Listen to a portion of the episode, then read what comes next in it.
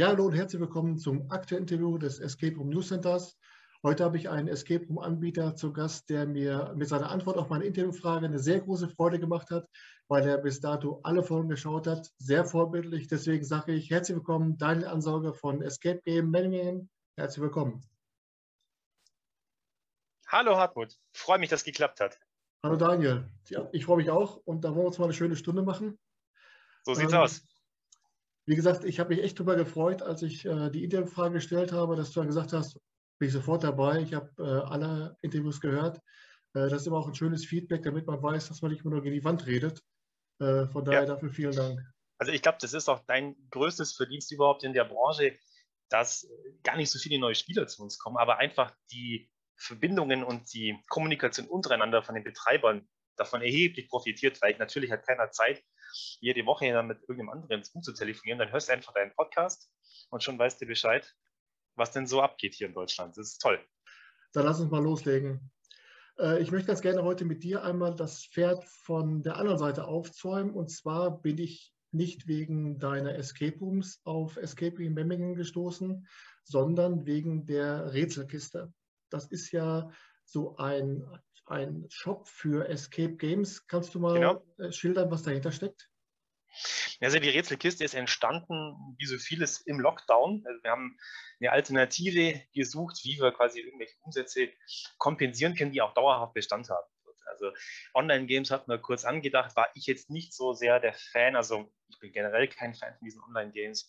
Und vor allem war der Gedanke, nach dem Lockdown wird es mit den Online-Games wahrscheinlich relativ schnell wieder vorbei sein die Leute spielen es halt einfach, weil sie im Lockdown keine andere Möglichkeit haben, aber es wird relativ schnell abebben und ich glaube, das ist auch so einigermaßen die kommen. Ähm, die Besten werden immer noch gehen, aber das war für uns einfach keine Alternative. Und deswegen haben wir gesagt, was haben wir denn sowieso schon da? Wir hatten also schon in der Filiale viele Spiele, die wir verkauft haben, zusätzlich zu den ähm, Escape Rooms, haben sich die Leute einfach eins mit nach Hause genommen, weil sie halt noch Lust hatten, abends was zu spielen. Und im Prinzip haben wir nichts anderes gemacht, als sind einfach unser Sortiment erweitert und das Ganze online gestellt, damit man es äh, da auch kaufen kann. Natürlich ein viel breiteres Sortiment, als wir in der Filiale jemals führen könnten. Haben das mit neuem Logo versehen, was im Prinzip völlig eigenständig in den Escape Rooms laufen könnte, es aber nicht tut. Wir sind natürlich verzahnt. Also wir schreiben den Leuten auch nie die Buchungsbestätigung. Wenn ihr euch umschaut auf unserer Webseite, dann sagt einfach Bescheid ob euch was gefällt und wir bringen es einfach mit, sobald ihr eure Buchung habt und dann können die ihre Bestellung quasi gleich mitnehmen. Und so gibt sich dann eins zum anderen und macht Spaß momentan, ja. Und kann man sich das so vorstellen, dass ihr eine gewisse Anzahl an diesen Spielen, die ihr auf der Homepage habt, auch im, in einer Art Lager habt oder wie macht ihr das dann? Ja, also wir haben alles vorrätig, was wir auf der Homepage haben. Natürlich keine riesigen Stückzahlen. Wenn du 100 Stück bestellen willst, das ist natürlich ein bisschen schwierig wir wollten mit Absicht eher ein bisschen größere Auswahl haben, dafür nicht so hohe Stückzahlen, weil wir die auch relativ schnell nachbestellen können. Es sei denn, du hast natürlich irgendwelche ähm, Dauerbrenner, die sofort ausverkauft sind vom Hersteller selber. Da gibt es natürlich das ein oder andere vom Kosmos Verlag zum Beispiel, was du auf Monate nicht mehr kriegst. Aber das ist dann überall so. Und da sind wir dann nicht in schlechter Gesellschaft. Von dem her ähm, haben wir bewusst darauf verzichtet, das hohe Stückzahlen zu nehmen, weil es natürlich auch ein Kostenaufwand ist und wir dann eher das breitere Sortiment fahren wollten. Aber wenn du mir sagst, du willst heute das und das haben, dann gebe ich es morgen zur Post. Ja. Und die Angebotspalette, die in dem Shop vorhanden ist, wie hat sich das zusammengestellt? Also sind das alle Spiele, die ihr selbst schon mal gespielt habt oder wie habt ihr das so zusammengestellt? Hm. Also ich, ich würde gerne jeden Abend äh, zusammen mit meiner Frau eins von diesen Dingern ausprobieren. Jetzt haben wir leider zwei kleine Kinder und es ist nicht immer möglich, um es mal vorsichtig auszudrücken. Also wir haben natürlich viel davon selber gespielt. Es ist bei den allermeisten aber auch gar nicht nötig, wirklich alles durchzuspielen. Also zum Beispiel unsere Holzpuzzle-Sets, die wir haben, ähm, die sind ja alle ähnlich aufgebaut, auch vom Prinzip her. Das sind also keine normalen Puzzle, sondern die Teile sind sehr schön filigran geformt, haben da Tiermotive zum Beispiel.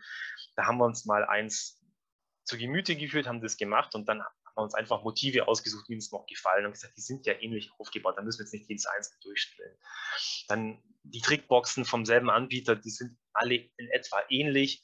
Da muss jetzt auch nicht unbedingt jedes gespielt haben, aber natürlich, wenn wir irgendwie die freie Minute uns rausschnitzen können, dann wird der Stapel abgearbeitet. Ich fürchte nur, das werden wir nie alles jemals abarbeiten können, wenn wir das Sortiment dann entsprechend erweitern. Ja, ja. Wahrscheinlich ist erstmal mit zwei kleinen Kindern erstmal Dr. Bibber und sowas dran, ne? Bevor dann irgendwelche. Ja, noch kleiner, noch kleiner. Achso, noch kleiner. Ja. Äh, aber ist es dann so, dass praktisch Anbieter oder Hersteller von solchen Escape Games auch nach dieser Podcast-Folge, die ja hunderttausendfach gehört wird, äh, auf dich zukommen könnten und sagen, dazu, wir haben hier folgendes Produkt, das würden wir gerne über die Rätselkiste vertreiben? Oder geht das dann bei dir erstmal so, so eine Art Qualitätscheck, dass du sagst, da kann ich mich mit identifizieren? Ja klar, also wir suchen natürlich immer wieder neue Produkte. Ich habe auch in der Branche rumgefragt, wer dann was im Angebot hätte und wir haben auch von ein paar Kollegen auch was im Angebot. Also die berühmtesten sind wahrscheinlich äh, die Hidden Games. Die sind ja wirklich Marktführer im Bereich der Krimispiele, muss man schon sagen mittlerweile, oder zumindest ganz vorne mit dabei. Und wenn jemand ein tolles Produkt entwickelt hat, viele haben es ja auch während dem Lockdown und die suchen natürlich jeden Vertriebskanal, den sie kriegen können, äh, zusätzlich zu Amazon und Co. Und da sind wir natürlich immer gerne bereit, dass wir uns das dann mal anschauen und wenn es passt, na klar, warum nicht, dann nehmen wir es gerne auf ins Portfolio. Aber viele fragen ja auch schon, ja, habt ihr nicht mal was anderes? Die haben wir jetzt alle durch oder ist auch immer so ähnlich aufgebaut und ähm, die sind dann immer ganz dankbar, auch wenn man eben aus derselben Branche kommt, die gehen halt nicht in den äh, Spielwarenfachhandel und fragen danach, ich würde aber gerne was haben, was genau von irgendeinem Escape Room Anbieter kommt, weil ich was anderes haben will, sondern äh, bei uns haben sie halt sozusagen dann schon die Expertise sozusagen. Ja, da wissen wir, die sind von da und da sind Kollegen von uns, da können wir euch auch guten Gewissens empfehlen. Sonst muss ich ja im Fachhandel einfach dem blind vertrauen und der hat sicher auch nicht alles gespielt. Ja, stimmt. Aber wo du gerade äh, Expertise sagst, ihr bietet ja auch so ein Affiliate-Programm an für Influencer, mhm. für Blogger und für Webseitenbetreiber. Für die, die dieses Prinzip nicht kennen, kannst du mal erklären, wie funktioniert das? Wie wird man Partner bei euch und wie läuft das ab? Äh, Affiliate ist im Prinzip eine ganz einfache Sache. Heißt, also mal ganz verallgemeinert, man bewirbt unsere Seite, unsere Produkte, wenn der Kunde dann ähm, über die Seite auf uns kommt, dann merkt sich das der, der Browser mit Cookies entsprechend, tralala. Und ähm, dann, wenn es zum Kauf kommt, kriegt derjenige, der den Kunden zu uns geschickt hat, eine Provision. Also ähm, ganz banal, würdest du einen Link von uns platzieren, ein Besucher auf, auf deiner Seite klickt auf diesen Link, wird auf die Rätselkiste weitergeleitet, kauft dann wirklich ein, dann gibt es Prozentsatz X für dich. Du musst im Prinzip nichts dafür tun, außer diesen Link irgendwo auf deiner Homepage möglichst prominent zu platzieren. Es ist aber so, dass dieses Affiliate-Programm jetzt nicht für jeden geeignet ist. Also ich möchte dann schon Leute haben, die auch wirklich aus der Branche kommen und da äh, nicht Rudis Restaurant draus machen. Sonst wird dieser Link überall im Internet verteilt. Ich schmeiße jede Woche Leute raus, die sich einfach ungefragt anmelden, weil ich mit uns gar nichts zu tun haben. Also viel auch im englischsprachigen Bereich, wo wir ja gar nichts liefern. Oder oft nur irgendwelche Seiten, die nur Shops auflisten, ohne irgendeinen Mehrwert zu bieten. Und ähm, dann schaue ich schon, dass es Leute sind, die sich wirklich mit diesem Gebiet beschäftigen. Also wir arbeiten mittlerweile mit ähm, YouTubern zusammen, die ja dieses Thema Rätsel haben. Wir haben schon ein paar Escape Room-Anbieter, die äh, unsere Links auf der Homepage selber platziert haben. Für die ist es natürlich super. Das war auch unsere Intention. Ähm, wir haben halt gemerkt, dass viele Kunden, auch wenn sie einen Gutschein kaufen zum Beispiel, immer noch so eine Kleinigkeit dazu schenken. Und dann wissen sie halt nicht was. Und wenn du deiner Filiale nichts anbieten kannst oder nichts anbieten willst, dann ist es natürlich super, wenn du diesen Link hast, dann hast du einen Mehrwert für deinen Kunden generiert, weil der kann sich dann noch was dazu kaufen zu dem Gutschein, den er dann bei dir vor Ort gekauft hat und dann quasi so sein Gesamtpaket bekommen. Ist nicht für jeden was. Ich weiß natürlich, es gibt auch Kollegen von uns, die verkaufen in der Filiale natürlich selber auch Spiele und haben dann auch welche gesagt, nee, möchten wir jetzt nicht, weil dann würden wir unser eigenes Geschäft kaputt machen. Ist ja auch völlig in Ordnung. Aber wenn einer sagt, nö, finde ich gut die Idee, ich möchte selber nichts verkaufen und dann noch ein bisschen dran partizipieren, dann ist das, glaube ich, genau das Richtige für einen. Und das ist nicht nur Escape Room-Betreiber, das können, wie gesagt, YouTuber sein, Blogger, weiß der Geier was, solange es halt in irgendeiner Form mit uns zu tun hat. Äh, was ich mich da aus der Sicht des Laien mal gefragt habe, ist, jetzt mal plump gesagt, ein bisschen dran verdienen möchtest du ja auch. Und ein bisschen dran verdienen ja. aus dem Affiliate-Programm will ja dann der Partner auch. Ist das was, was dann auch irgendwann den Preis des Produktes nach oben treibt oder ist das dann was, was auch funktioniert? Er könnte man meinen, ja. Ähm, das Produkt wird für den Kunden keinen Cent teurer, nur weil er über deinen Link auf uns gekommen ist. Mhm. Das, der Preis bleibt immer gleich es ist so, wenn du einen Online-Shop betreibst, musst du ja irgendwie schon, dass du Traffic auf deine Seite bekommst. Das kannst du über verschiedene Wege machen. Entweder, entweder über das organische Wachstum, also ich mache Blogbeiträge, ich schreibe, ich bin überall aktiv und verweise auf meinen eigenen Shop. Das ist ziemlich viel Arbeit und meistens als One-Man-Show oder auch als Zwei-Man-Show ist es nicht so effektiv. Der zweite Weg ist natürlich der klassische über Google und da musst du natürlich sehr viel Geld in die Hand nehmen. Das ist klar. Also man rechnet schon damit, wenn du so bei 10 bis 15 Euro liegst pro Neukunden über Google, dann bist du schon verdammt gut. Das mhm. sind eher ähm, die Maximas, die man erreichen kann. Es kann auch gut sein, dass du über solche Anzeigen, egal wo du sie schaltest, am Anfang gar keinen Gewinn machst mit deinen Produkten. Und dann ist es uns eigentlich lieber, wir machen das über Affiliate-Programme, die uns unterm Strich gar nicht so viel kosten, wie zum Beispiel äh, gezielte Google- oder Facebook-Werbung. Dann verdient derjenige noch was dran, der uns die Kunden geschickt hat. Wir verdienen noch was an unserem Produkt und sparen uns dafür den Einkauf, wenn man so sagt, über Google vom Kunden. Das ist eigentlich eine Win-Win-Win-Situation, wenn man es so will. Und von dem her könnte man meinen, dass das Produkt wäre, ist aber nicht so, weil sonst müsste ich den Traffic ja von irgendwo anders wegkriegen und der kostet dann nicht weniger Ja. Interessant, ja. Ähm, auf der Homepage der, der Rätselkiste ist dann auch so ein kleines Feature, wer sind wir und wie kam es mhm. dazu? Mhm. Äh, da habe ich rausgesucht, dass 2019, da steht auf der Homepage 2019 ist dann der losgeht mit der Escape Rooms, aber tatsächlich eröffnet wurde dann 2020, ist das richtig? Wir haben 19 angefangen zu bauen, genau. Ähm, es hat sich relativ lange hingezogen, weil wir lange auf die Baugenehmigung gewartet haben. Und dann im Februar 20 haben wir eröffnet. Das ist richtig. Ja. Also das beste Timing, was du überhaupt treffen konntest. Sechs ja. Wochen später waren wir wieder zu. Und wir hatten jetzt vor ein paar Wochen erst diesen Punkt erreicht, wo wir insgesamt länger geöffnet hatten, als wir geschlossen haben durch den Lockdown. Das ist das ja. gar nicht so lange her. Ja. Also konnte keiner ahnen. Natürlich nicht. Also es war eine, war eine heiße Zeit. Aber wir sind jetzt ganz gut durchgekommen von dem her, ja, ich hoffe mal, dass ich in fünf Jahren so als, als alter Mann dann in meinem Ohrensessel sitze und meinen Enkeln, ja, Enkel noch nicht, aber ähm, dass ich davon erzählen kann, wie das damals so war und wie sich das die jungen Leute gar nicht mehr vorstellen können. Ja. Obwohl fünf Jahre in solchen Zeiträumen denke ich in meinem Alter schon gar nicht mehr. das stimmt, ja. Ähm, aber als dann 2019 praktisch die Entscheidung war, ein Escape Room zu eröffnen, stand für dich dann von Anfang an fest, dass es dann im Rahmen eines Franchise passieren soll? Oder wie waren so deine Gedankengänge? Hm. Nee, gar nicht. Das war wie so oft im Leben eigentlich völliger Zufall. Wir haben viele Räume gespielt, also relativ viele, nicht so viel wie du, muss ich zugeben. Ne? Du bist ja schon über den 100. Ja. So viele haben wir jetzt noch nicht, ja. Ähm, aber halt alles bei uns im Umkreis natürlich. Jetzt sind wir aus dem Allgäu, relativ ländliche Gegend, wo es A, nicht so viele Anbieter gab und die meistens, meistens, sage ich jetzt mal, vom Niveau her nicht so dem entsprochen haben, was ich dann woanders gesehen habe. Und wo wir die ersten gespielt haben, dachten wir dann bei jedem Mal, also es war schon cool, das Prinzip, aber das können wir auch, wenn nicht sogar besser. Ich glaube, das Gefühl hat fast jeder gehabt, dass ein Escape ge ja, gebaut und dann eröffnet hat, bis wir dann mal in die größeren Städte gegangen sind. Also also München, Stuttgart, Augsburg, das zähle ich jetzt schon, Augsburg auch schon als größere Stadt mittlerweile. Ja, ja. du bist aus dem Ruhrgebiet das ja, oder nein, nein, nein, sorry, sorry. Also auf jeden Fall, für mich ist alles äh, weiter oben westlich, ist alles Ruhrgebiet für uns Bayern. Musst du nachsehen. ja. Auf jeden Fall, ja, du weißt, was ich meine. Mhm. Und ähm, dann, wo wir diese qualitativ sehr, sehr hochwertigen Räume gespielt haben, haben wir irgendwann diesen Punkt äh, erreicht, wo wir uns selber eingestanden haben, das können wir nicht mehr selber bauen. Das ist unmöglich. Dafür fehlen uns die Fertigkeiten. Ich habe selber keine handwerkliche Ausbildung. Ich bin da quasi Autodidakt. Ich kann zwar viel äh, äh, mir selber beibringen, aber irgendwo ist es dann auch begrenzt. Also vor allem, wenn es in die ganzen Feinheiten reingeht, Softwareprogrammierung, die ganze Elektronik und so weiter. Und da waren wir relativ schnell dabei, dass wir gesagt haben, natürlich könnten wir jetzt einen qualitativ niedrigeren Raum bauen, der würde wahrscheinlich auch einigermaßen funktionieren.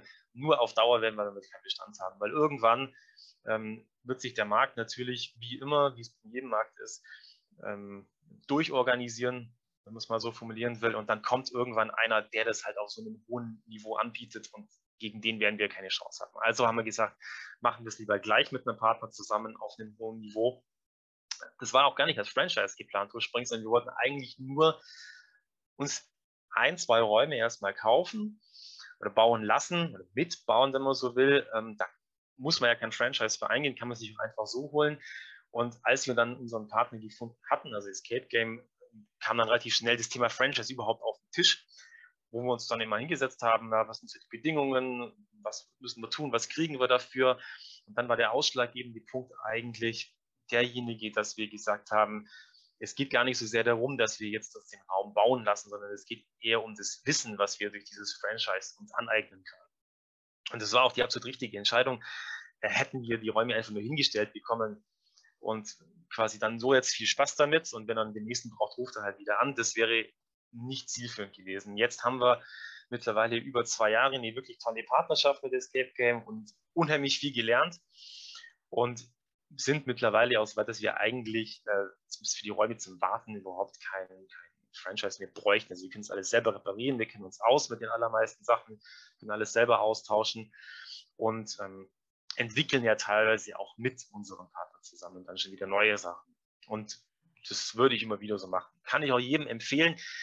Wer jetzt kein handwerklicher ist mit, mit Holz, mit Elektronik, mit Metall und dazu noch ein Designer und ein Programmierer, wer das alles zusammen nicht kann, für den ist das wirklich eine tolle äh, Alternative, äh, überhaupt in diese Branche reinzukommen. Vielleicht sogar die einzige Alternative. Ich glaube, nachdem wir schon wirklich ein paar Jahre alt sind, ist es fast nicht mehr möglich, mit, ich sag mal, ähm, Lieschen Müller Escape Rooms wirklich durchzustarten.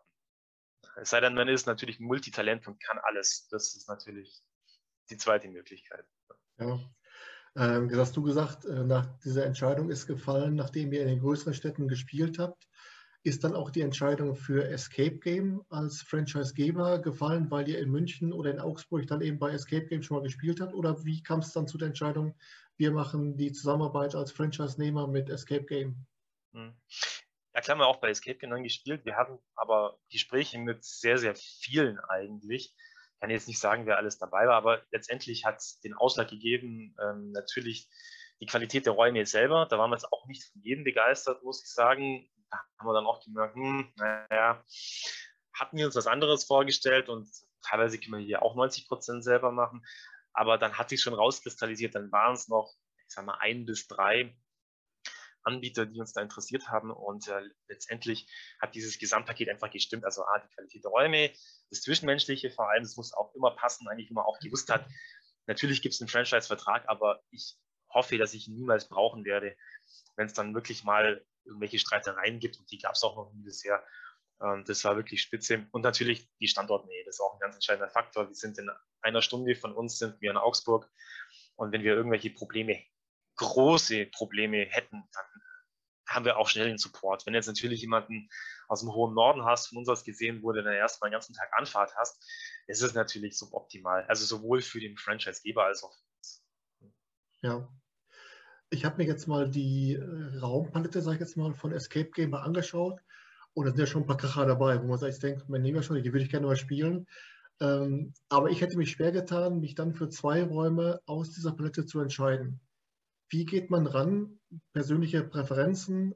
Sind das, äh, analysiert man den Markt? Was bieten andere an in der Gegend? Was kommt vielleicht beim Kunden am besten an? Äh, nimm uns aber mit, wie das lief. Äh, ja, da kommen natürlich alle Punkte irgendwo zusammen. Also wir haben das aber relativ schnell ähm, zusammen gehabt, weil wir erstens am Anfang keinen Horrorraum bauen wollten. Da fällt schon mal eine ganze Menge raus. Es ist schon, ja, müsste ich jetzt mal schätzen. Also ein Drittel hat schon so, so einen Gruseltouch, würde ich mal so ungefähr schätzen.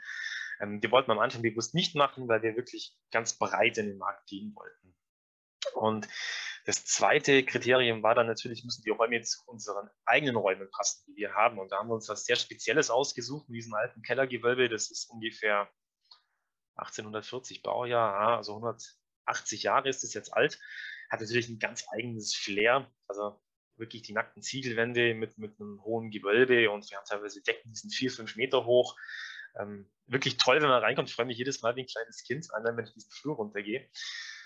Aber da passt natürlich jetzt kein Thema rein, was irgendwie futuristisch angehaucht ist. Oder auch alles, was in dieses Thema Gegenwart, Agentenspiele oder sowas reingeht, kann man zwar irgendwie schon machen, aber damit hätte man jetzt nicht das volle Potenzial ausgenutzt von diesen Räumen. Deswegen wollten wir was haben, was ähm, da sehr gut passt. Und da haben wir uns eben für den Zauberer entschieden, weil wir da fast eigentlich gar nichts verändern mussten. Natürlich haben wir mit ein bisschen Farbe gearbeitet, aber das Gewölbe konnten wir wunderbar in den Raum integrieren. Das hätte jeder andere aus Gipskarton nachbauen müssen. Und das ist natürlich nicht zu vergleichen mit der, dem echten Gewölbe an sich. Das war ein Grund und der, der, der zweite Raum, der Tutanchamun, war natürlich äh, eigentlich schon vorher gesetzt für sowas. Klar, schon wenn du in diesen Keller reinkommst, hast du ja immer diesen, diesen typischen äh, Ziegelkeller, Geruch schon. Ähm, und das sagen uns auch die ganzen Leute, dass das im Prinzip eine super Stimmung ist, auch gerade für so eine Grabkammer, wenn man sie baut, äh, dass man das jetzt mit äh, irgendwelchen Holzwänden oder so niemals hingekriegt hätten. Also es macht schon eine ganze Menge aus und das wird auch sehr positiv aufgenommen von Leuten. Und die nächsten, die wir planen, gehen ja auch in diese Kerbe rein. Ja, kommen wir später noch zu. Ja. Äh, aber was war denn früher die Location? Also ich dachte, Eiskeller wäre dann der Name gewesen von dem Club, der vorher drin war, oder war das früher wirklich ein Eiskeller? Ja, das war der Name von dem Club. Ähm, der Name Eiskeller kommt aber wirklich von Eiskeller. Also gebaut worden ist dieser Keller mal äh, von der Memminger Brauerei. Hm. Memminger Brauerei, jetzt setzt sich zusammen, also sie heißt B und E, Bürger und Engelbräu. Äh, umgangssprachlich Bach- und Entenwasser bei uns in Memmingen. ähm, aber offiziell Bürger und Engelbräu und im Keller hat Engelbräu seinen Sitz gehabt. Also man sieht auch noch richtig tolle alte Stahlkessel, äh, die da reinragen in den Keller, die gehen nach oben drei Meter auseinander. Äh, und im großen Keller, da wo wir jetzt Tutanchamun gebaut haben, da waren früher die Eisblöcke. Ähm, als es noch schön dick war in den Seen und in den Weinen, hat man die dann mit der Säge ausgeschnitten und da gelagert. Also ich habe mir das mal erklären lassen, so ganz genau habe ich es auch nicht verstanden. Aber zum Bierbrauen hattest du damals acht oder neun Grad, irgendwie sowas um den Dreh gebraucht, um dieses Bier hinzukriegen. Und äh, natürlich später, als dann der Strom kam und man das dann sehr genau einstellen konnte, und diese Schwankungen hatte, war das Ganze dann hinfällig. Und das muss also ziemlich wild ausgesehen haben, als dieser Club dann reingekommen ist, das ist ungefähr zehn Jahre her, da war dann anscheinend noch das Wasser so hoch drin gestanden auf dem gestampften Lehmboden und die haben wirklich alles komplett neu gemacht. Neuer Boden, neue Lüftungsanlage, neue Heizung, neue Sanitäranlagen. Der absolute Wahnsinn. Und dann hat es aber relativ schnell wieder geendet, weil es dann, wie es oft so ist, Zoff mit den Nachbarn gab. Gegenüber ist neu gebaut worden und die haben sich daran gestört, dass da ein Club betrieben wird. Dann kam es dann hin und her und Gerichtsverhandlungen und Sperrstunde und zum Schluss ist der Betreiber dann wieder rausgegangen aus diesem Keller, hat sich im Gewerbegebiet neu niedergelassen und dann war er da einfach ungenutzt, ist jahrelang im Dornröschenschlaf gewesen und ich wusste natürlich aus meinen Jugendtagen, äh, wo noch was leer steht.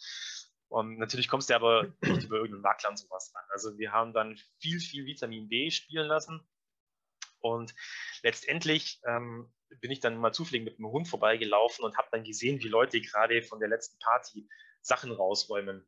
Und so bin ich dann unter Umständen auch auf den Kontakt gekommen. Und es war dann wirklich sehr lustig, weil es auch fast die einzige Location war, die wir auch ähm, bekommen hätten.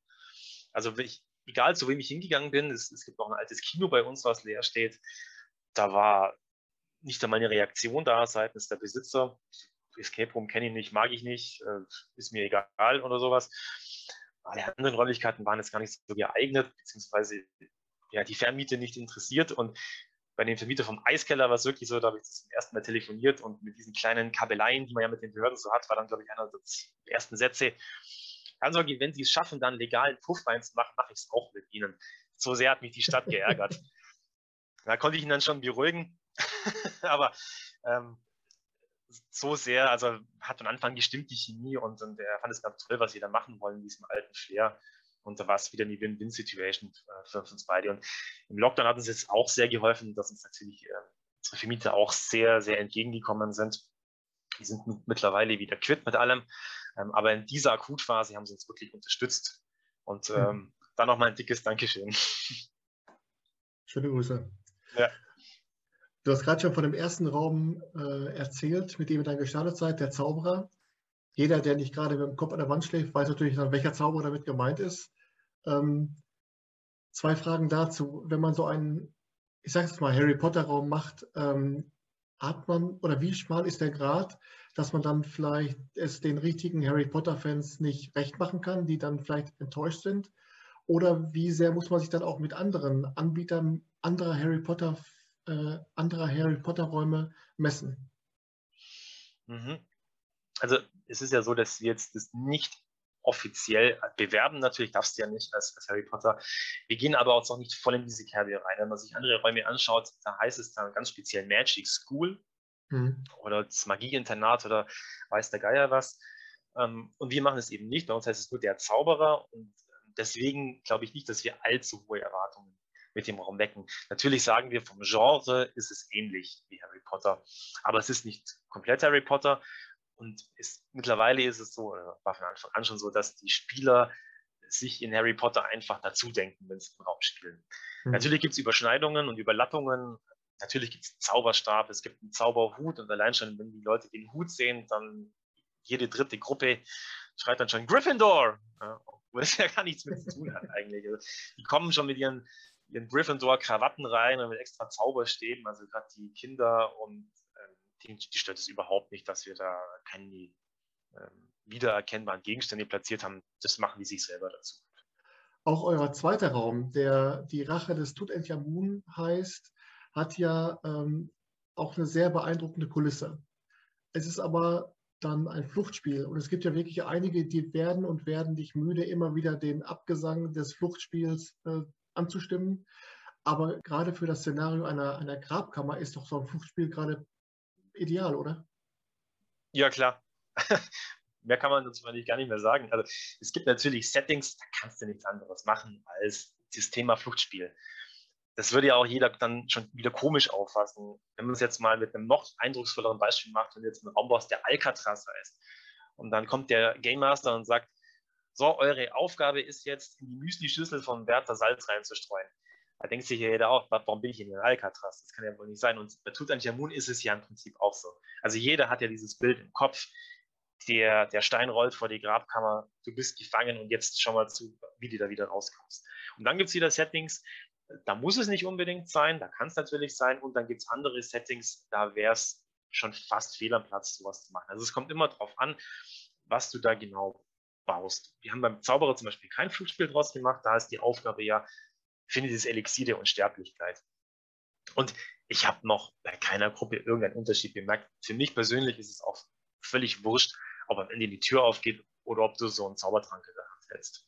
Was ich mich auch nochmal gefragt habe, als ich mir die Raumpalette bei Escape Gamer angeschaut habe, es gibt ja für die, die solche Räume kaufen möchten, auch Detailangaben, wie zum Beispiel, wie viele Räume denn dieses Abenteuer umfasst. Ist das was, wo du sagst, würde ich mir gerne geheim behalten? Oder du sagst, da guckt der normale Spieler wie Chantal Schrimptige sowieso nicht hin? Also ich glaube nicht, dass die Spieler jetzt explizit nach äh, den, den ähm, Anbietern suchen, die die Räume bauen, um zu gucken, wie der Raum dann so aussehen könnte. Das glaube ich nicht. Also es geht ja auch keiner ähm, vorher in irgendwelche geheimen Foren, um zu wissen, wie der Kinofilm produziert wurde und was jetzt da für Gimmicks auftauchen. Also die wollen sich ja bewusst die Spannung erhalten.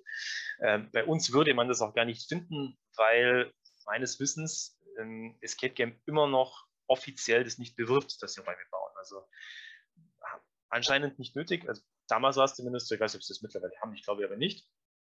Ähm, sondern es geht einfach über, der kennt den und der kennt den und so äh, kommen die Aufträge immer zustande. Aber man könnte, selbst wenn man wollte, es nicht nachgucken. Ja, es sei denn, man ist ein Fuchs wie ich. Ähm, denn wir haben ja hier in der, in der Nachbarstadt oder nahegelegenen Stadt Bielefeld gibt es ja auch eine Escape Game Filiale.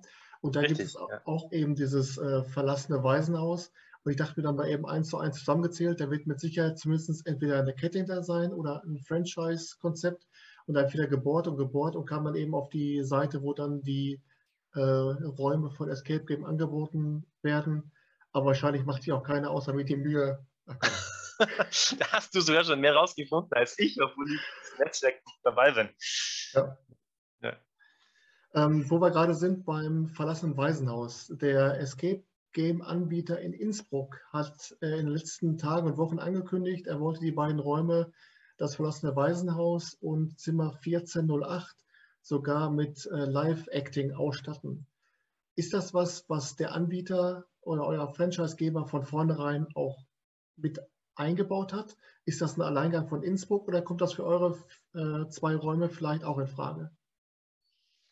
Es gibt ja überhaupt keine Vorgaben, was man machen muss oder machen soll. Das ist wirklich ein Versuch von den Kollegen aus Innsbruck. Man hat ja hin und wieder schon mal zu Halloween sowas gestartet, was relativ gut angenommen wurde.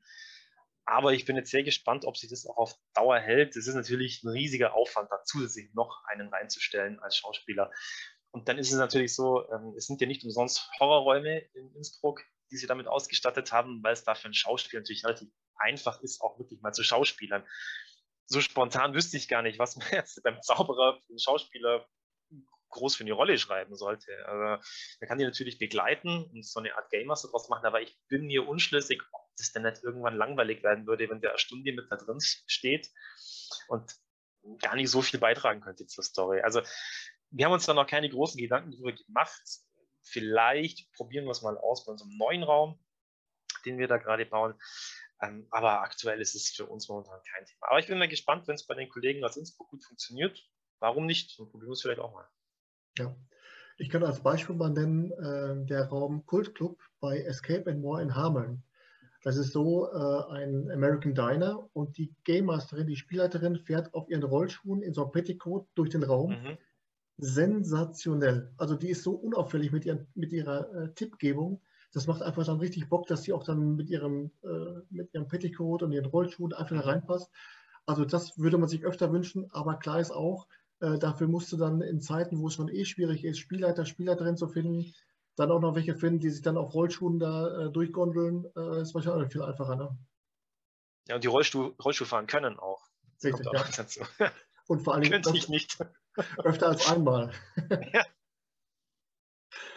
ähm, wenn man sich mal durch eure sozialen Netzwerke, durch die Kanäle mal, mal ein bisschen durchfräst, sieht man, dass, dass ihr immer wieder Fotos von den Bauphasen habt. Wie wichtig schätzt du es ein, dass man auch auf diese Art und Weise immer wieder die Spieler, Spielerinnen, die Fans, die Kunden mit ins Boot holt? Ja, ist extrem wichtig für uns. Also aus mehreren Gründen. Zum einen wollen wir natürlich Präsenz zeigen auf unseren sozialen Netzwerken. Zum anderen wollen wir ein bisschen Vorfreude generieren auf den Raum selber. Wir zeigen ja nie den ganzen Raum, sondern nur so kleine Teilausschnitte. Und viele fragen uns ja auch danach, wann ist er fertig, wann ist er fertig und wie wird er aussehen. Und das sind immer so kleine Appetizer, die wir rausstreuen, einfach, ja, um, die, die, Neugier ein bisschen da zu befriedigen. Und der dritte Grund ist eigentlich ähm, für mich der wichtigste, auch dass die Leute eine gewisse Wertschätzung gegenüber dem Raum entwickeln, weil man sonst nie hinter die Kulissen schaut und man weiß immer nicht, wie viel Arbeit da letztendlich wirklich drinsteckt. Was wir zeigen, sind ja immer nur kleine Ausschnitte und auch nur die Bauphase von der Planungsphase reden wir ja noch gar nicht, die steckt ja auch noch davor. Und wenn die Leute dann sehen, dass wir in der Bauphase dann auch, sagen wir mal, nicht immer den einfachsten Weg gehen. Also wir haben neulich was gepostet, wo wir eine, eine Ziegelwand kreiert haben. Das kann man natürlich einfach lösen. Man nimmt eine Fototapete und klebt sie drauf, dann habe ich auch eine Ziegelwand. Schaut aber A, scheiße aus. Und äh, B ist es für mich auch irgendwie so ein bisschen Kundenverarschung, wenn man das dann wirklich so macht und dann dafür noch teuer Eintritt haben will. Und ich denke, wenn man das dann öfters mal rüberbringt, dass, dass die wirklich mal sehen, wie viel Zeit und, und wie viel Energie wir da reinstecken, ähm, dann geht man auch ganz anders in so einen Raum rein und, und, freut sich dann auch richtig drauf, dass man wirklich spielen darf und, und vielleicht nicht spielen muss, weil einer mitgeschleift hat zum Beispiel. Was ich mich als Laie immer gefragt habe, ist, wenn man Franchise-Nehmer ist und hat jetzt dann so einen Raum wie der Zauberer oder Tutanchamun, bei der Preisgestaltung, was dann halt eine Stunde für eine Dreier-, für eine Vierergruppe, was der kostet, ist man dann aber wirklich eigenständig und muss sich dann nach seinem Finanzierungskonzept äh, richten. Mhm. Oder sagt auch dann der Franchisegeber, hör mal zu, unsere Räume kannst du jetzt aber nicht für 80 Euro äh, die Stunde anbieten oder die müssen schon mindestens ähm, 130 kosten oder wie läuft das von der Preisgestaltung? Mhm. Also wir sind da relativ frei, was die Preisgestaltung angeht. Es ist natürlich ähm, sozusagen, sodass du, selbst wenn du wolltest, den Preis gar nicht gehen kannst, weil du dann in die äh, roten Zahlen reinkommst. Aber wir könnten ohne Probleme auch teurer oder billiger sein als unsere Franchisegeber in Augsburg. Ähm, da sind wir wirklich völlig frei. Natürlich, wenn es jetzt ganz krass aus dem Ruder laufen würde, glaube ich, dann würde man schon mal kurz klopfen und sagen, hey, du bist ja noch ganz knusper, kannst du keine 300 Euro für den Raum dann nehmen. Das sind natürlich Extrembeispiele. Ich denke, da wird es dann schon mal äh, ein kleines Machtwort geben. Aber das ist ja nicht äh, realistisch, dass das sowas mal passieren wird. Also wir bewegen uns ja in den gleichen Rahmen, wo sich im Prinzip fast alle drin bewegen. Aber wir könnten natürlich, wenn wir wollten, oder auch Aktionen, das ist vielleicht noch ein Punkt, der nicht ganz so unrelevant ist. Bei uns ist zum Beispiel so, dass, dass Kinder unter 10 umsonst mit können in den Raum, mhm. weil wir ihnen ja auch explizit erst ab 10 empfehlen, einfach von der Rätselschwierigkeit her und dann berechnen wir für die nichts, wenn sie mitkommen. Das ist jetzt, jetzt was, was nur bei uns gilt zum Beispiel. Ich weiß jetzt nicht, wie das jeder einzelne Standort vor Ort gelöst hat. Bei manchen wird es vielleicht auch so sein, bei manchen nicht. Da werden uns wirklich gar keine Vorgaben gemacht. Ja, das ist unser eigenes Bier. Wenn wir das machen wollen, dann dürfen wir das auch. Es gibt ja eigentlich keinen Anbieter, der von den Lockdowns wirklich so kalt mit Waschlappen erwischt wurde wie ihr. Das war ja wirklich punktuell, dass ihr einen Raum eröffnet habt.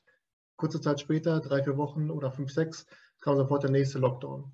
Mhm. Trotzdem, und das ist euch ja wirklich sehr hoch anzurechnen, habt ihr immer auch links und rechts im Memming mal geguckt, äh, zum Beispiel bei dieser äh, Better Place Aktion fürs Memminger Mariettentheater. Wie wichtig ist es eben auch in solchen Situationen dann am Standort in der Stadt selbst dann zusammenzuhalten. Mhm. Also ich muss natürlich jetzt mal vorwegschicken, ich habe den großen, großen Luxus, dass ich davon nicht leben muss, was ich tue mit Escape Game. Ich habe auch noch einen Brotberuf ursprünglich. Ähm, und deswegen kann ich da relativ entspannt rangehen und auch andere unterstützen, ähm, auch, auch privat unterstützen, äh, weil mir das was eben nicht bis zum Hals gestanden hat. Das kenne ich natürlich auch anders von anderen Betreibern.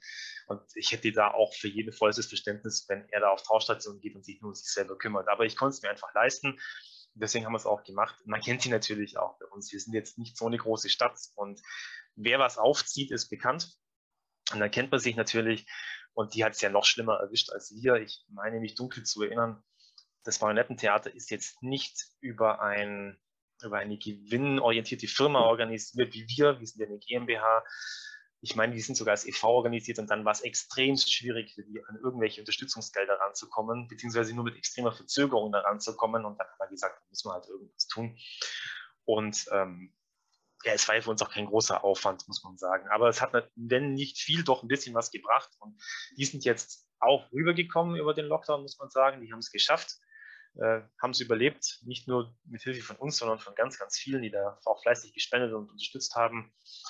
Und da bin ich auch sehr froh drüber, dass äh, die Kulturschaffenden doch nicht komplett untergegangen sind hier.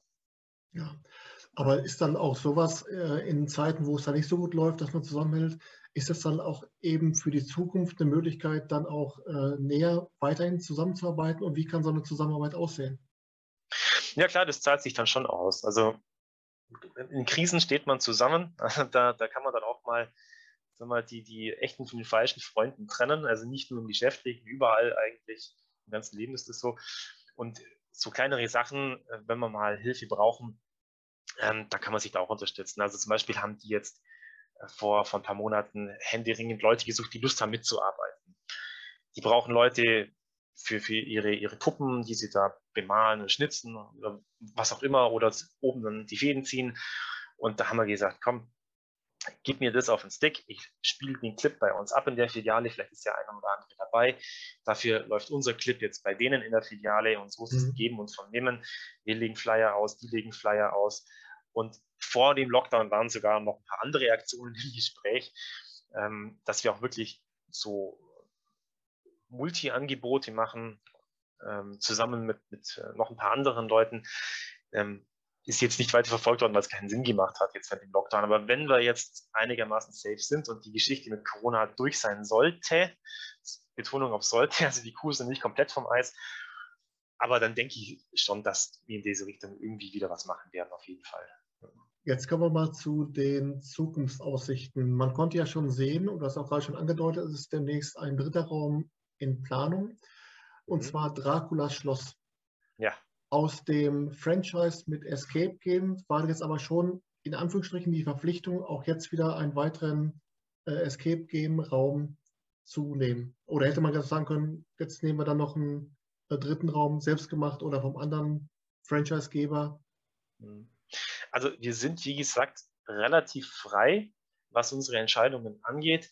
Und was auch die neuen Räume angeht, sind wir komplett ungebunden. Also wir können einen Raum von Escape Game nehmen, wenn wir das wollen. Wir können auch von einem anderen Anbieter nehmen, wenn wir das wollen.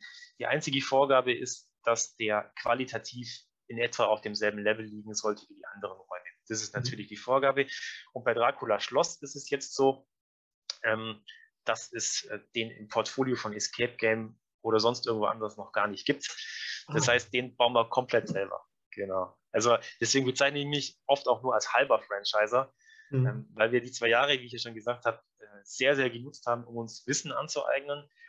Und jetzt fühlen wir uns zumindest mal so, dass wir sagen, wir können das jetzt wirklich auf etwa demselben Niveau selber bauen. Also natürlich, wenn es dann so ganz spezielle Sachen geht, dann rufen wir immer noch an und sagen, Jungs, da und da brauchen wir mal kurze Hilfe, kurzen Rat, Expertise, auch die Software und so weiter, ähm, die ganze elektronische Steuerung. Da brauchen wir hin und wieder noch ein bisschen Hilfe, weil das wirklich echt kompliziert ist. Ich verstehe es nicht. Aber dafür gibt es ja Leute, die das können. Ähm, muss aber auch sagen, es wäre auch nicht, gar nicht möglich gewesen, wenn ich nicht meine ganzen Mitarbeiter hätte, die ich jetzt habe. Also an der Stelle Gruß an mein Team ohne euch wird der ganze Laden nicht funktionieren.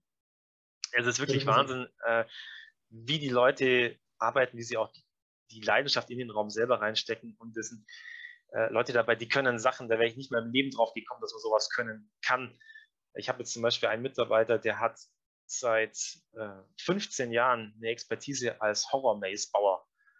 Mhm. Wusste ich nicht. Es, gab, es gibt einen Verein in Süddeutschland, ähm, der heißt Mice Maze. Und ja. äh, die haben also angefangen, Horrorlabyrinthe in Maisfelder reinzubauen vor 15 Jahren ungefähr, als das angefangen hat. Und mittlerweile sind die so groß und so viele Mitglieder, dass die sogar in der Trips Drill, dem Freizeitpark, jedes Jahr die schaurigen Altweibernächte organisieren. Mhm. Lohnt sich auf jeden Fall, da mal reinzuschauen. Die haben auch einen YouTube-Kanal, einen eigenen. Und für den ist natürlich so ein Raum wie Dracula Schloss ist ein riesiger Kindergeburtstag für den. Also der, der ja, hat er richtig Spaß. Und ähm, so habe ich immer geguckt, wenn ich jemanden eingestellt habe, dass er Fähigkeiten mitbringt, die ich nicht habe.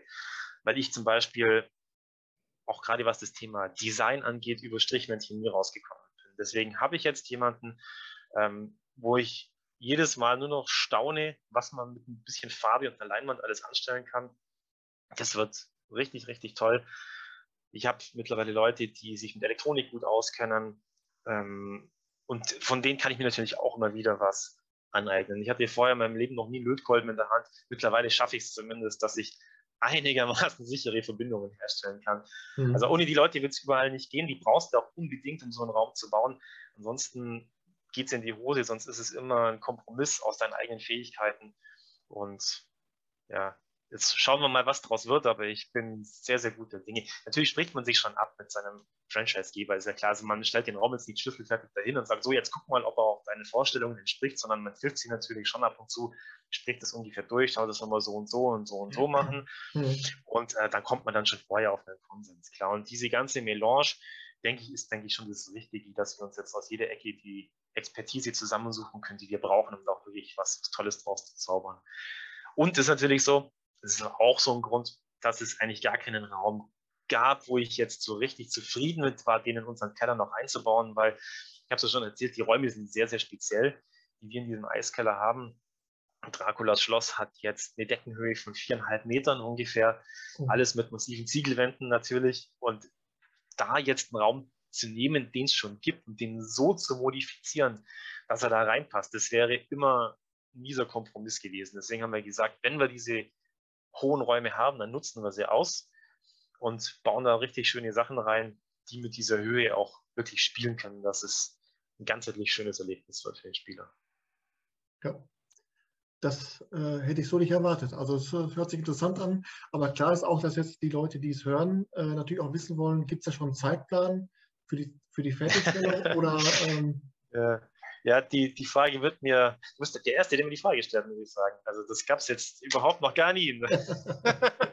äh, ja, der ursprüngliche Zeitplan letztes Jahr, der handelt ist so von Mai, Juni. Das, äh, wie immer ist die Latte natürlich gerissen. Ähm, ich glaube, wir werden die Ersten, die das im Zeitplan schaffen. Ich hoffe, dass wir das jetzt vor der Hauptsaison im Winter fertig kriegen, damit wir eben die Wintersaison mitnehmen können. Und ja, wird sportlich aber viel fein, viel eher. Ja, ich drücke die Daumen. Äh, und über diesen dritten Raum hinaus gibt es dann noch in eurer Location Platz für einen eventuellen vierten Raum? Oder einen haben wir noch. Ja. Ja. Also einen können wir noch machen. Ähm, das ist auch, auch das Sahnehäubchen, was wir uns bis zum Schluss aufgehoben haben, sage ich mal, weil wir den letzten Raum, da haben wir, glaube ich, sogar 5,5 Meter Deckenhöhe. Oh. Und da kann man sich ja schon ausmalen, was wir da noch so alles machen könnten. also der wird richtig cool. Der Grund, warum ich den jetzt noch nicht gemacht habe, ist, dass die Vorstellungen, die ich dafür habe, ein bisschen in die Portokasse gehen. Und deswegen gesagt habe, der kommt jetzt zum Schluss. Erstmal das, was wir mit bescheideneren Mitteln bauen können und dann quasi das große Finale. Und dann ist aber wirklich voll die Bude. Dann passt nichts mehr rein. Also wir haben natürlich schon Pläne für, für diesen letzten Raum. Dann möchte ich jetzt noch nicht zu viel verraten.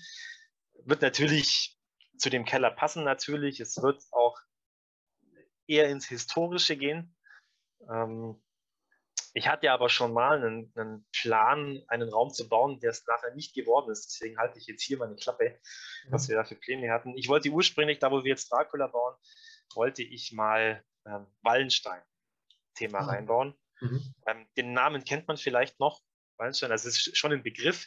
Ähm, ist in Memmingen ein heißes, ein heißes Eisen, weil wir jetzt übrigens dieses Jahr wieder im Juli, die letzte Juliwoche, sind die Wallenstein-Spiele bei uns. Das machen wir mhm. jetzt seit 40 Jahren. Das ist eines der größten Historienspiele in ganz Europa mit über 4000 Teilnehmern. Deswegen ist es sehr bekannt und es wäre in Memmingen auch sehr gut angekommen. Bin ich mir sehr sicher. Das Problem ist, außerhalb von Memmingen interessiert das kein Schwein. Und deswegen haben wir uns entschieden, na gut, wenn wir 20 Kilometer wegfahren, kennt schon keiner mehr. Nehmen wir doch ein Thema, was wirklich jeder kennt, wo man auch keine große Hintergrundgeschichte erzählen muss, ähm, wo man sofort eintauchen kann in den Raum. Und ja, da hat die Vernunft dann doch mal über den Spieltrieb gesiegt, würde ich sagen. Dracula wird ja dann auch eher so historisch sein und nicht so mit den mit, mit Schock- und Gruselelementen. Ne? Mm, na doch, ist schon nichts für schwache Nerven. Es wird jetzt aber kein FSK 18 Raum werden. Mhm. Es kommen schon, also sowohl Elemente aus dem Buch als auch aus der historischen Figur in dem Raum. Also so viel kann ich schon mal verraten, dass auch für die ähm, ja, Historiker das ein oder andere Schmankerl dabei sein wird, dass sie sagen, ach, da haben sie dran gedacht, das ist ja nett, das ist ja schön. Werden die meisten aber nicht tun, die einfach nur den Raum genießen. Deswegen haben wir wirklich geschaut, wir müssen viele Elemente reinbringen, die die Leute kennen. Es gibt ja zig Verfilmungen. Das Buch haben wahrscheinlich die allerwenigsten gelesen. Ich mhm. schon. Ähm, notgedrungen, weil, wie gesagt, wenn du schon so einen Raum brauchst, musst du es tun. Ähm, und wir haben so ein paar Wiedererkennungswerte drin, die man einfach erwartet. Ähm, und vielleicht lernt man noch das eine oder andere dazu, kann ja auch sein.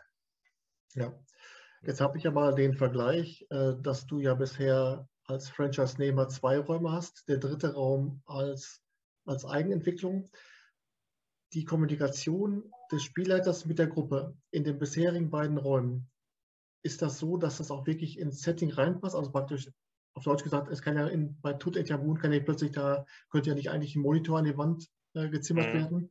Mhm. Ist das was, wo du sagst, da gibt es jetzt für den Raum, den wir selbst erstellen, da müssen wir uns verbessern, müssen wir was ändern? Oder wie stellt sich das dar?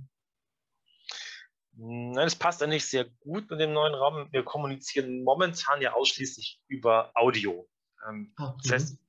Ist schon richtig. Also natürlich passt da kein Monitor rein. Ich kann in die Grabkammer das nicht einfach einbauen oder auch kein Timer runterlaufen lassen. Das, das wirkt einfach nicht. Beim Zauberer wirkt es auch nicht.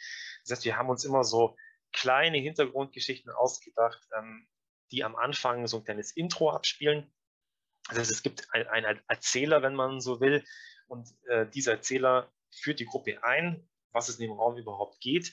Das geht dann so ungefähr eine Minute lang, bis sie zum Spielen anfangen. Und der gleiche Erzähler, der das Intro gegeben hat, der gibt dann später auch die Tipps über mhm.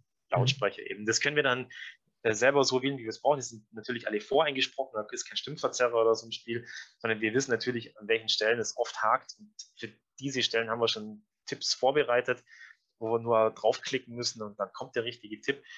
Das funktioniert zu 90 Prozent. Es gibt natürlich so Spezialfälle, wo wir sagen, also da habe ich jetzt wirklich nichts vorbereitet, was die Gruppe gerade äh, knabbert und dann müssen wir es halt doch übers Mikrofon einsagen. Ja, mhm.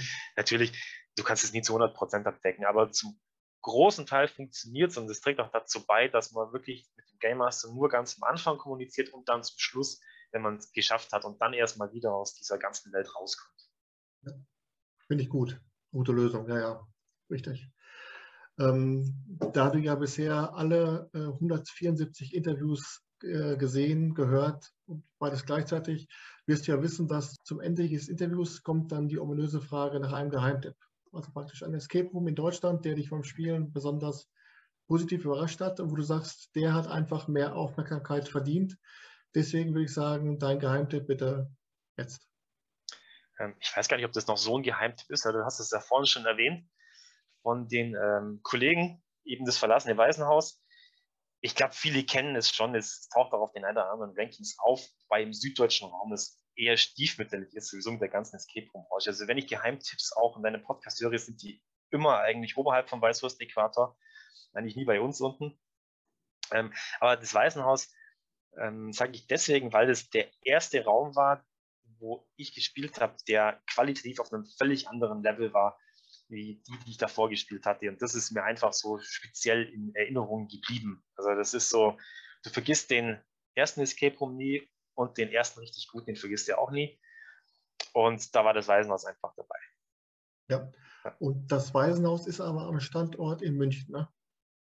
Es gibt es in München, es gibt es in Augsburg, in Innsbruck, ich glaube in Wien auch mittlerweile und in Bielefeld hat es gesagt. Ne? Ja. Genau, ja.